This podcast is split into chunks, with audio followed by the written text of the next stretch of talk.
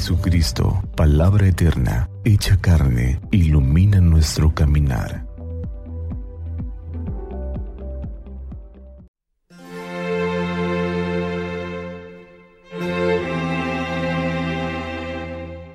...30 de enero de 2021... ...cuarto domingo del tiempo ordinario... ...proclamación del Santo Evangelio según San Lucas...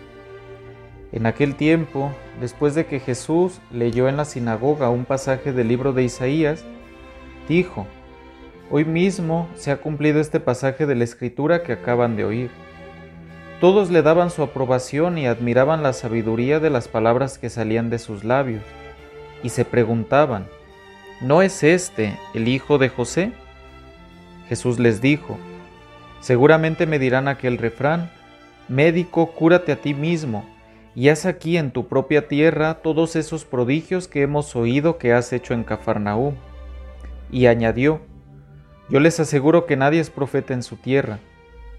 Había ciertamente en Israel muchas viudas en los tiempos de Elías, cuando faltó la lluvia durante tres años y medio, y hubo un hambre terrible en todo el país. Sin embargo, a ninguna de ellas fue enviado Elías, sino a una viuda que vivía en Sarepta, ciudad de Sidón había muchos leprosos en Israel en tiempos del profeta Eliseo.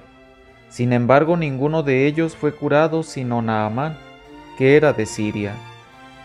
Al oír esto, todos los que estaban en la sinagoga se llenaron de ira, y levantándose lo sacaron de la ciudad, y lo llevaron hasta un precipicio de la montaña sobre la que estaba construida la ciudad, para despeñarlo. Pero él, pasando por en medio de ellos, se alejó de allí. Palabra del Señor. Gloria a ti, Señor Jesús. El texto del Evangelio de este domingo es continuación del anterior. Hace ocho días escuchábamos cuando Jesús en la sinagoga de Nazaret lee el texto del profeta Isaías y lo interpreta a sí mismo como esbozo de la figura del Mesías, es decir, como el ungido. Hoy, al regresar a este tema, se nos invita a centrar la atención al inicio del ministerio de Jesús y el proyecto del anuncio del Evangelio. Jesús se presenta a sí mismo como alguien que se deja guiar por el Espíritu. No se mueve por sus propios criterios o intereses, sino que su actuar está guiado por la voluntad de Dios. Por eso sus palabras y sus obras resultan extrañas a sus paisanos, y ellos se preguntan, ¿No es este el hijo de José? Dentro de la respuesta que da Jesús hay una frase muy fuerte. Les aseguro que nadie es profeta en su tierra.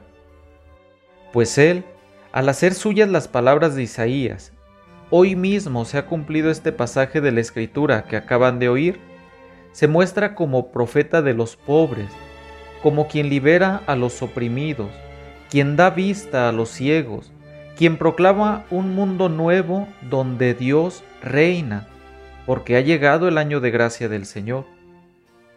Por tanto, Jesús actúa como profeta. Su vida se arraiga en la tradición profética de Israel.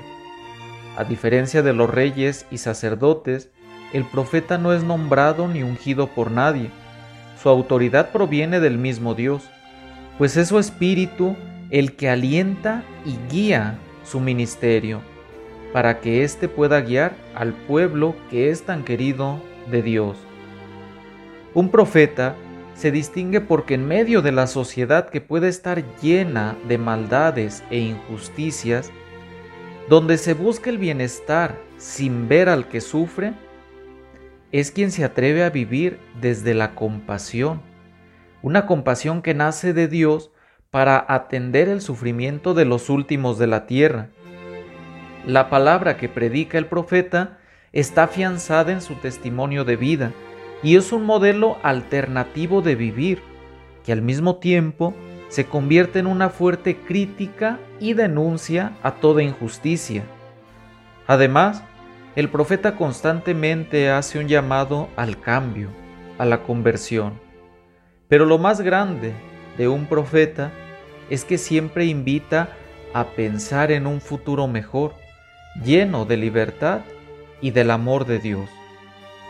Con todo esto podemos intuir la invitación de las palabras del Evangelio de este día para vivir nuestro ser como profetas que hemos recibido en el bautismo. Vivir nuestro profetismo significa comenzar a dejarnos guiar por el Espíritu en nuestra vida concreta, caminando siempre atentos a la escucha de la llamada que Dios hace a la conversión, es decir, a cambiar nuestras actitudes, a cambiar nuestras formas de dirigirnos unos a otros, de formarnos como seres humanos o de tratar a los demás, a ser valientes y no dejarnos controlar por las modas, las costumbres o los miedos, no más bien abrirnos a la novedad de Dios que nos dice que hoy se cumplen sus palabras. Hoy, porque el Espíritu que habitaba en Jesús sigue siendo una presencia viva hoy entre todos los creyentes, entre los hombres y mujeres de buena voluntad. Esta es la clave de la fe cristiana y desde ella debemos entender la misión de Jesús de Nazaret en el mundo que nos toca vivir.